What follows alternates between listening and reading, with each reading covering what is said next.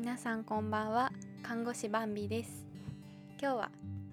6月23日木曜日です。今日のテーマは300回記念。私がこのラジオを続けたこれた理由っていうお話をしたいと思います。皆さんこの放送は、まあ、私の私調べですけどお父さんに送るラジオ第300回になります。わーすごい。驚きました。200回からが早かったな。このラジオは多分2021年の5月4月か5月に始めてでまあ週6回を目標に毎日毎日コツコツやってきてで最初は100回続いたらすごいなとか思ってたんですけどまあなんとか100回で200回まではちょっと長かった 200, 回から300回はもう私の中で当たり前の習慣になっていてあっという間に来ました。わあ1年ほぼ毎日発信を続けてこれたっていうのは私の中でもすごく達成感ですね。皆さんいつも聞いていただき本当にありがとうございます。でね今日は、まあ、そんなこのラジオどうしてこんなに続けてこれたのかなっていうのをお話ししたいと思います。最初はヒマラヤというプラットフォームで始めで途中からスタンド FM にも投稿し始めで気づいたらヒマラヤがねサービス終了してしまったんですよ。でまた途中から、えー、Spotify ポッドキャストでまあこうなんでしょうねみんなが一般的に聞けるアプリでも聞いてもらえるといいなと思って投稿し始めました。アナリティクスからはね、まあ、日本の方90%で結構アメリカとか外国の方も10%ぐらい出ててまああの外国にいる日本の方かもしれませんけど、まあ、そんないろんなところから聞いていただけて本当に嬉しいです。はい。でまあまずねあの結論なんですけど続けてこれた理由それは伝えたいことを見つけられたこと。そしてもう一つが私の生きがいの一つになってるんじゃないかなっていうことです。はい。もちろんね皆さんからのコメントとかいいねとか視聴数っていうリアクションもすごく嬉しくて続けてこれる理由になってます。その3点ですかね。詳しくお話ししていくとラジオを始めたきっかけ最初の動機っていうのはですね話すのが上手くなりたいなって思ったことでしたねメインは。でサブであの私がその時その時に知って、まあ、尊敬してる今でも聞いてるあの税理士の大河内薫さんっていう方の Voicy だったり YouTube だったりで、まあ、誰でもね今は自分の独壇場を作れる時代だから発信をしていくべきっておっしゃってたんですね。自分の独壇場っていうのはどういう意味かというとそれぞれ全く同じ人生を歩んでる人いないので自分にとっては何でもないと思っている経験でも他の方から見たらあすごい人だって思うかもしれないしその人しか話せない話があるっていうことですよね。私だったら看護師っていう立場があってで看護師さんなんていっぱいいるんですけどその中でもこう発信をしたいとか音声配信をしたいって思う方はねごくごくわずかなんですよ。でその中でも私は医療従事者に向けてというよりは一般の方に医療現場についてお伝えしたいなと思っているので、まあ、そうなるとね、まあ、結構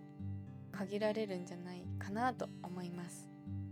なので私はこうやって自分の独壇場を見つけられたと思ってますまあとはいえ最初は話すのが上手くなりたいっていうので毎日話してたら上手くなるんじゃないかなと思ってたんです。本当に話がまとまらないのがコンプレックスでこう仕事中お医者さんに報告する時とか次の勤務隊の看護師さんに患者さんの情報を申し送りするっていう時もなんだかまとまらなくて長くなっちゃって何を言いたいのかが分かりづらいっていう感じで本当にコンプレックスでした、まあ、それはね今でもちょっと苦手だったりするんですけどこのラジオみたいに台本をちょっと書いたらいいかもしれないですね。でその途中でですね私はこれを伝えたくて発信していきたいなって思うものを見つけたんですよ。それがまあ医療や看護についてでその中でも皆さんがこうなんだろうな医療現場って何が行われてんだろう。自分にとって遠いな。自分が病気になること死ぬことなんて想像できないなって思うじゃないかなと思うから私が見た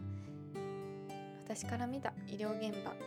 とか患者さんの様子についてお伝えすることでごしてるのって幸せなことだなとか人生には終わりが来るんだ。だから今を大切にできたらいいなとかっていうのをね思ってもらえたら嬉しいなと思うのがすごい強い動機になってきました。最初はですねあのラジオを続けるやめないっていうことが一番の目標だったのでそのためにはどうしたらいいんだろうと思ってテーマが出ないことがやめる原因になるだろうなと予想したんです。だから曜日ごとにテーマを決めようって思ったんです、まあ、最近でも月曜は挑戦のお話火曜医療の話水曜おすすめとか分析とか、まあ、自分の話木曜日は看護の話金曜日は今週あった日記土曜日は弾き語りっていう風にやってきました。そういう風にこうジャンルを決めとくことでこの中だとこの話かなって出しやすいかなっていう仮説を立てたんです。でそれはまあ見事ねその仮説は当たってたと思います。だからこそここまで来れたんじゃないかなと。でも、まあ、その中でもやっぱり私が伝えたいこととか皆さんも求めてることって何だろうって思うとやっぱ医療とか看護の話だなって最近思ったんです。だから300回以降は曜日のジャンル分けをなくしてまあ、できるだけ医療とか看護の話でも、まあ、自分の話とか弾き語りとかで今日はこれやりたいってなったらそれをやっていくっていうようにしようかなと思います。それは私の中での挑戦ですね。曜日でジャンルを決めないでも続けていけるのかっていう。ただもしできなそうだったらまた制度を戻すかもしれませんけどね。ということで、まあ、あの私の中でこういうテーマを一番皆さんに伝えたいって思えたのを見つけれたことが続けてこれた理由の大きな一つだなと思います。でね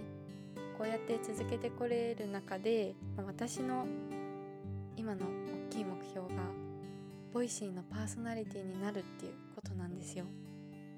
というのも、まあ、私が音声配信に興味を持ったきっかけが Voicy だったんですね。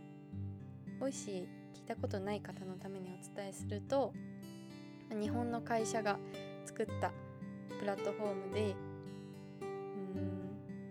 パーソナリティさんが審査制なのがすごい他と違う特徴なんです。だからこそインフルエンサーとかどこかの分野ですごい人ばかりが配信していて本当に10分間でためになることがたくさんなんですね。でそれぞれの専門を生かしたお話をしてくれてるから、まあ、最近では歯医者さんの放送にハマってたりあとは発達障害の方、えー、自閉症のお子さんを2人持つお母さんのお話とかはもう本当に知らない世界のことたくさん教えてくれるしあと弁護士さんの放送とかね決算書を読む放送とか本当にいろんなジャンルのお話を聞けてとっても学びになって楽しいんです。そんな Voicy というところでこう勉強したい人アンテナが高い人がいっぱい集まってるから私も看護師として発信してみたいなと思っていました。ただこう何かしらでね功績を上げないと審査受かれないだろうなと思ってずっと応募はしなかったんです。でもねあのまだまだこうインフルエンサーでは全然ないけどとりあえず応募してみたらいいんじゃないかなと思ってこの間したんですけど、まあ、やっぱりちょっとねダメそ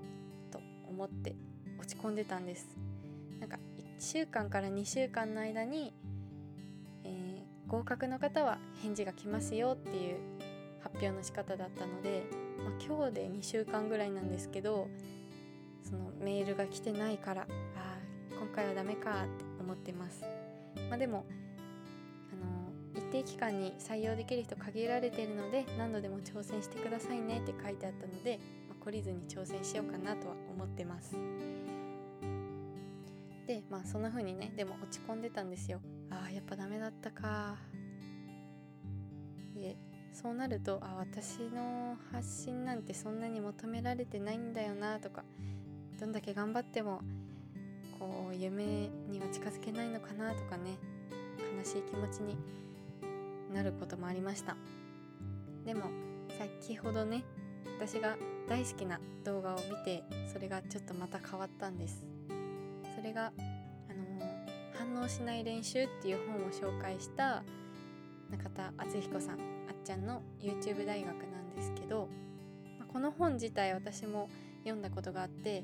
大好きででそれをさらにギュッと分かりやすくまとめてくれてるのを見て私が読んだのは何年か前だったのであそうだよなってすごい思い思うことがあったので皆さんにお伝えしたいと思います、まあ、この本がねどういう本かっていうとみんなの悩みっていうのは周りの世界が悪いとか誰かが悪いからなくならないものなんじゃなくてその出来事に対して自分の心が反応し続けてしまうから悩みになってるんだよ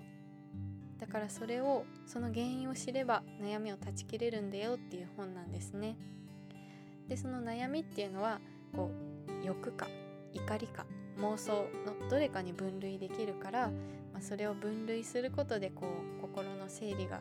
できて悩みを断ち切れるっていうような本ですね。でそれとまた他にあの皆さんの活動とかお仕事とかねまこういう発信活動とかを間違った動機でしていることが多いっていうのもあってそれが否定というエネルギーなんだそうですね自分を否定する例えば私なんかのままじゃダメだ。なんかしなきゃ。このままの自分じゃ価値がないっていう否定とか。あと他者の否定。あの人よりも。自分はすごいはずなんだから。こんなんじゃダメだ。とあの人のこんな配信なんて。こん全然良くないじゃんとか、ね、そういうエネル否定のエネルギーでやっちゃうから。苦しくなっちゃうんだっていうのがあって。じゃあ正しい動機っていうのは何かっていうと誰かの幸せを願うとか 誰かの悲しみに寄り添うとか誰かの喜びを願う。そういう動機によって活動することでもう悩まずに楽しくその活動をするっていうのができるんだっていう話でした。それを思うとね私もこのままじゃダメだ。もっとあの人みたいにならなきゃっていう自己否定でちょっとやろうとしてる部分もあったのかなと思いました。でもさっきも言ったように毎日のようにね聞いてくださる方もいるしいいねとかコメントとかしてくれる人がいる。もう一人でもいることがすごいなと思うんです。でコメントするって結構労力がいると思うんですけどそれでもこういう風に良かったですとか教えてくれてありがとうございますとか言ってくれるのってなんか私がその人にそうやって思っていただけるようなことをできてるのって本当にすごいことだなと思いました。だからねまあもちろんそれを一人でも多くの人に思ってもらえたらいいなと思うのでそういうどうしたらいろんな人に届けられるかっていう工夫はしていくけどそれができなかったからって落ち込まずに一人でも聞いてくれている人一人一人の幸せを願ってこれからもラジオの発信そしてできる時にブログの更新もしていきたいなと思います。焦らずにねこう長く人生をかけてやっていけたら誰かに何かを残すことができるんじゃないかなと思うのでからも頑張りたいと思います。皆さん最後まで聞いてくれてありがとうございます。あちなみにねこの反応しない練習っていうそのあっちゃんが紹介してるリンクも概要欄に貼ってみますのでもし見たことない方いたら見ていただけると嬉しいです。